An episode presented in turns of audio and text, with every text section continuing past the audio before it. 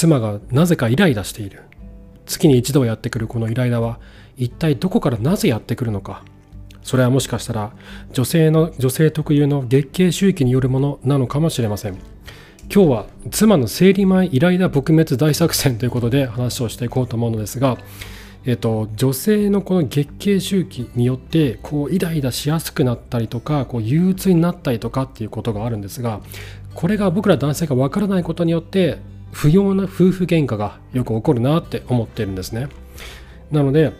この女性の月経周期を僕らが把握することによって妻との喧嘩というのは防ぐことができる減らすことができると思ってるんですね。で現に僕自身は、えー、とこの月経周期について学びましてでそのおかげであ今はちょっとこういうタイミングなんだとかでちょっと待てばこういうタイミングが来るなとかっていうことがこうだんだんと分かるようになってきたんですね。なのでこういったことというのは男性側からしたらちょっととっつきにくいし女性側からしたらこう言うのが恥ずかしいなっていう部分があるとは思うんですけど僕は個人的にはこの月経周期を男性が理解することによって妻との関係は改善がしやすくなるよりこう仲を深めやすくなるなって思っています。なので今日は、えー、この月経周期による生理前のイライラというのが、まあ、なぜ起こるのかといったことを月経周期をもとに話をしていこうと思ってますそしてどうやったらこの生理前のイライラというのは抑えることができるのか対策について今僕がやってることについての対策とえーと、そうですね対策について話をしていこうと思います。なぜ起こるのかとその対策原因と対策について話をしていこうと思っています。でえっ、とですねこの生理前のイライラの話、まあ、すごいあのこうなんだろうなすごいこう繊細な話だと思うんですね。すごいセンシティブな話で普段のふか普段の会話の中では絶対話さないじゃないですか。夫婦でも話すことないし周りの人と話すことなんかもちろんないし女性同士で話してるのかもしれないですけど少なくとも男性同士ではこういった話ってないですよね。うちの妻がさ今生理前でイライラしててさみたいな。話ってまあしないじゃないですか。しないし多分妻としてもしてほしくないと思ってると思うんですけどだこういう話ってあの表に出てこないんですよね。表に出てこないんだけどすごい大事だと思っててでなぜ大事なのかっていうとさっきも言ったように妻の月経周期によってこう不要な喧嘩が起こるんですよどうしても。そのホルモンのバランスが乱れるから。でなんで妻が怒ってるのかっていうのが分かれば喧嘩にならないんですよね。妻の苛立ちの原因が分からないからこそ喧嘩になって喧嘩によって負の感情がループしていくだったら月経周期の知識をつけることによって喧嘩というのはなくなっていくってことなんですね。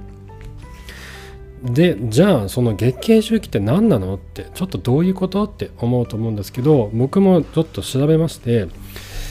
っとですねこう女性の体はこれで僕が調べた範囲のことなんで間違っているところあったら教えてもらいたいんですけど28日間ぐらいのこう周期があるんですね。月経周期。28日間ぐらいの周期があってで最初の4日間ぐらいが月経期と呼ばれるタイミングであの女性ホルモンってエストロゲンとプロゲステロンっていう2つのホルモンがあるんですけど超低迷してるんですよ。この月経期って。めめっちゃ低迷しててエストロゲンもプロゲステロンも全ほとんど出てないというかめっちゃこう低空飛行してる状態が月経期まあその生理の時ですね。その時。まさに生理中の時っていうのはもうすごいホルモンがめっちゃ低下してる。で生理痛によって腹部が痛くなるし、えっと、落ち込みやすくなったりとかやる気が出なくなったりとかする。です。なのでこの時期が最もこうイライラする時期なんですね。最もイライラしやすい時期。もう触れたらこうなんか噛みつかれるようなこうイライラしてる時期がこの月経期もう超低迷ホルモンが超低迷してる時期が4日間ぐらい。人によって1週間ぐらいあって。でその後に10日間ぐらいかな。10日間ぐらい乱暴期と呼ばれる期間があるんですね。これは生理が終わって、えっと、落ち着いてきた時期。エストロゲンの分泌がこうだんだんこう上昇していく。でエストロゲンがすごい上がっていってでプロゲステロンもちょっとずつこう上がっていく時期。っていうのが乱暴期。これ排卵期に向かってホルモンがこう増えていくんですね。こう卵子を出す時期ですね。排卵期っていうのは。でそのこの時期が妊娠しやすくなるんですけどその時期に向けて体が準備を整えていく時期なのでエストロゲンがこう急上昇していってプロゲステロンも徐々に徐々にこう増えていく時期が卵胞期。卵胞期と呼ばれる時期でこの時期が一番元気なんですよ女性は。前向きになれてアクティブアクティブにもなれる。そして、えーと、性欲性性欲的にもこの時期が、えー、活動的になる時期というふうに言われています。なのでこの時期が一番元気。一週人によって1週間とか9日間ぐらいの時期。でここしかないんですよ。元気な時期って。この後また下がっていくんで1ヶ月の中で、正確には28日間の周期の中で約1週間だけ唯一元気な時期がこの南方期と呼ばれる時期なんですね。でこれが、えー、と9日間1週間が9日間ぐらいあってで終わり頃になるとこう排卵期になる。こう卵子をこう排卵するようになる。でこの時期に排卵痛と呼ばれる痛みを感じる人も出てくるんですね。こう痛いんでもううちの妻とかもこうソファに横になってあのバファリンとか飲まないと辛くなるぐらい痛いんですけどでこれが排卵期。でこれが、ね、23日ぐらいあってその後に黄体期と呼ばれる期間に入るんですね。でこのきこの時期になると排卵期を頂点として分泌されていたエストロゲンがこうガクンと下がるんですよ。またガクンと下がってで逆にプロゲステロンは徐々に上昇していく時期。でこの時期はむくみとか肩こりとか便秘とかがひどくなってくるんですよね。体の症状としては。そして精神的には情緒不安定になってイライラし始めて憂鬱になって対人トラトラブルも増えていく。こうなんか気持ちが気もなん不快な時期がこのタイミングなんですよ。応対期とば期間。これが10日間から12日間ぐらい続いていく。でそれが終わるとまた月経期になって生理が始まって、えーと、プロゲステロンエストロゲンも超低空飛行になって生理痛がひどい落ち込みやすいとやる気が出ないっていう時期になる。この繰り返しなんですよ。このループが永遠と回っていくんですよ女性って。だ僕ら男性ってあの安定してるじゃないですか。自分のその精神状態って。安定してますよね。だけど女性はこの2つのホルモンがこう勝手にこう上がったり下がったりするんですよ。その女性の月経周期によって。月経が終わっちゃえばこういうふうにはならないんでしょうけど閉経すればね。だけどそこまではどうしてもこの2つのホルモンの分泌によって体と心が左右されやすいんですよね。誰もこうなってしまうんですよ。1ヶ月間の中で1週間ぐらいしか元気な時がないんですよね。これ僕知った時びっくりして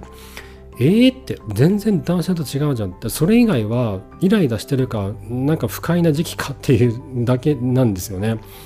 だ本当に1ヶ月の中で元気な時って1週間しかないんですよ。だこれした時本当にびっくりしてだからあこうイライラしやすくなるのかっていうのが分かったんですよね。でこれが分かるとこう今イライラしてるんだなとか今今イライラしてるのはこういう時期だからなんだなとか今こうなんかちょっと気分が落ち込んでるのはこういう時期だからなんだなとかっていうのが僕らも把握できるんですよね夫側としても。でそれが分かると妻ともこう接し方を工夫しやすくなるなと思ってます。で実際にこう僕らがやっているこの月経えっと、月経期とか黄体期とかの不快な感情とかイライラとかっていうのをこう抑えるためにやってることがありましてえっとねこう、まあ、根本的に抑えるにはピル飲むのが一番いいんですけどピルを飲むと月経来なくなるのでだけど副作用もあって40歳を超えて服用し続けし続けると血栓症になるリスクが高まったりとかするんですよね。あと人によってはこう性欲がダウンしたりとかあとこう世界がもやがかかって見えるこう白黒に見えるっていうこうなんかなんだろう感覚がこう鈍くなるっていう人もいるみたいなんですよね。そういった副作用も人によっては出てくるです。じゃあそのピルを使わない場合どうするのかっていうとうちがやってるのは漢方薬とあと命の母っていう薬を服用してます。で漢方薬は北に北に実母酸北に実母酸っていう漢方薬あるんですよ。でこれがすごい効いてこれ風邪の時にも効くんですよね。女性ホルモンにこうよく作用するみたいでこのなんだかななんかねこう女性女性向けなんですよ女性向けの漢方薬でうちの妻の母親が昔から飲んだんですよこのお茶を。で気が僕ら2人で暮らす時にも気が付いたらこの薬が 僕らの家の中に置いてあって妻のお母さんがねあの置いといてくれたんですけどこれがすごい効く。だけどめっちゃまずいんですよ。めっちゃまずくて僕らまず茶って呼んでるんですけどまずいんだけどこのお茶がすごい効く。北根実母さん。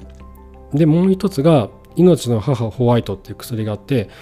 これは小林製薬が出してるその生理痛対策の薬なんですよね。でこの月経期に飲むと気分がこう良くなるっていう薬なんですよ。でこれも妻の母親からいいたんですよね。これも僕らが2人で暮らす時になぜか一緒にこう持たされてていつも僕らの家にこの薬がストックされてるんですよ。でこの2つの薬によってすごいこう気分がこう前向きになるというかあの落ち込みづらくなってますね。でこの2つの薬はうちでは効いている。人によって効く効かないあるとは思うんですけどなんかちょっとひどいなとか PMS っていうんですけどこういった生理マの依頼だっていうのが PMS はひどいなって方は全く試したことない方は試してみるといいかもしれません。であとねこの対策で一番良かったのはこの月経周期について妻が教えてくれたことだったんですよ。妻がいや女性ってこういう風になってるんだよってこういうこれこれこれこれこういうタイミングでこうなるから気分が落ち込みやすくなるんだよってことを教えてくれてで僕もそれでええそうなんだと思って自分で調べたら実際そうだったんですよね。それを知ったことを2人が僕と妻が月経周期でそれに伴う体の不調の変体の変化体と心の変化について2人が共通の認識を持ったことが一番大きかったなと思ってるんですよ。それによって妻は弱音を吐きやすくなったんですよね。今その生理前だからすごい落ち込みやすいのとかイライラするのとかっていうのを妻が言いやすくなったなと思ってるんですよ。でそれは僕に対して月経周期の話をして僕は分かってるからからこそ言いやすくなったんですよね。何も分かんない人に「いやちょっと今生理前にイライラしてるんだよ」とか言っても「はあ?」って感じじゃないですか。なえー、って「いや分かんねえし」って「いや俺男だから」って「分かんねえしそんなの」って。なるじゃないですかどうしても。だけどそれが分かってれば生理前のイライラがなぜ起こるのか月経周期ってどういうものなのかってことが分かってればあなるほどね。あそういうタイミングなのね。あ分かった分かった分かった。じゃあ今はこれ俺やっとくから休んでなっていうふうにこう変わっていけるんですよね。だから月経周期をお互いに把握して協力し合うことが良かったなって思ってます。なので生理中はなるべく僕も早く家に帰るようにしたいとかえ、まあ、仕事が遅くて帰れない時もあったりもするんですけどなるだけ妻を休ませるように僕は意識して行動するっていうのは一応心がけてはいるんですよ。難しい時も忙しい時とかもあったりするんで全部が全部で完璧ではないんですけどできるだけそういったことを休ませようとする。であとなんだろうなそのなんかねネバニラ食べると元気になるってよく言ってるんでそういうのを食べるようにしたりとかっていこともやってましてお互いに気を使えるようになるなっていうふうに思ってるんです。なのでこの妻の生理前の偉大な対策に一番いいなって僕は思ってるのは月経周期をお互いに把握してそれをもとにお互いにこの弱音を吐きやすくするえーと、お互いにこうケアし合えるような体制を作っていくっていうのがベストなんじゃないのかなって思っています。女性にとっては話しづらい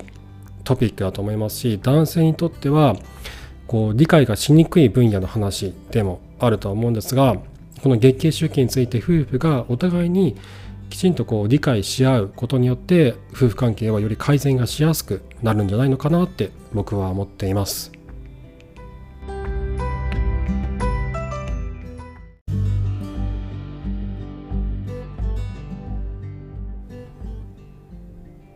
この7月からの夫婦関係学ラジオの内容をちょっと変えていこうと思っていてインタビューとかも増やしていこうと思っていてちょっとずつ増やしていくんですけど同時にちょっとやりたいなと思ってることがあったんですよね。でそれが、えっと、このラジオを聴いてくださっている方の中で夫婦関係の相談をしたいと。で、えっと、ラジオに出演してそこで、えっと、相談内容をラジオでこう共有していく配信してもいいという方がいらっしゃったらぜひですね、そのゲスト出演いただいて、このラジオの中で、えっと、まあ、夫婦関係の相談っていうのができたらなって思ってるんですよ。ちょっとね、あの恥ずかしいなとか、いや、ちょっとこう、ね、そのなんかネットで世界中に出るのはちょっとって思う方もいらっしゃると思うんで、そういう方は別途僕がやっている、えーと、ノートサークルの夫婦関係改善アドバイスアドバイジングの松明だったりとか、あと女性向けにも今やってますんで、えっと、そっちの方を使ってもらって、それが要はリンクをどっちも貼っときますんで、ちょっと表に出して出してほしくないなって自分の悩みをちょっと表に出してほしくないなって方はそっちを使ってもらっていや別にまあね顔が出るわけじゃないし声だけだし別に出てもいいかなってでちょっと相談したいなっていう方は是非ご連絡ください。あの僕のノートのクリエイターのお問い合わせクリエノートのクリエイターへのお問い合わせっていうページがあるんですけどそこからあの相談ラジオでの夫婦関係相談希望ですって書いてもらえれば登録そこのあの登録した後その後はメールアドが分かるのでメールでやり取りをしてじゃあこういう話をしていきましょうかっていうあの話を進めてきますんでちょっとこのラジオで夫婦関係の相談してみてもいいかなって思う方は是非ご連絡をください。お待ちしています。はい。ということで今回も最後までありがとうございました。また次回お会いしましょう。さようなら。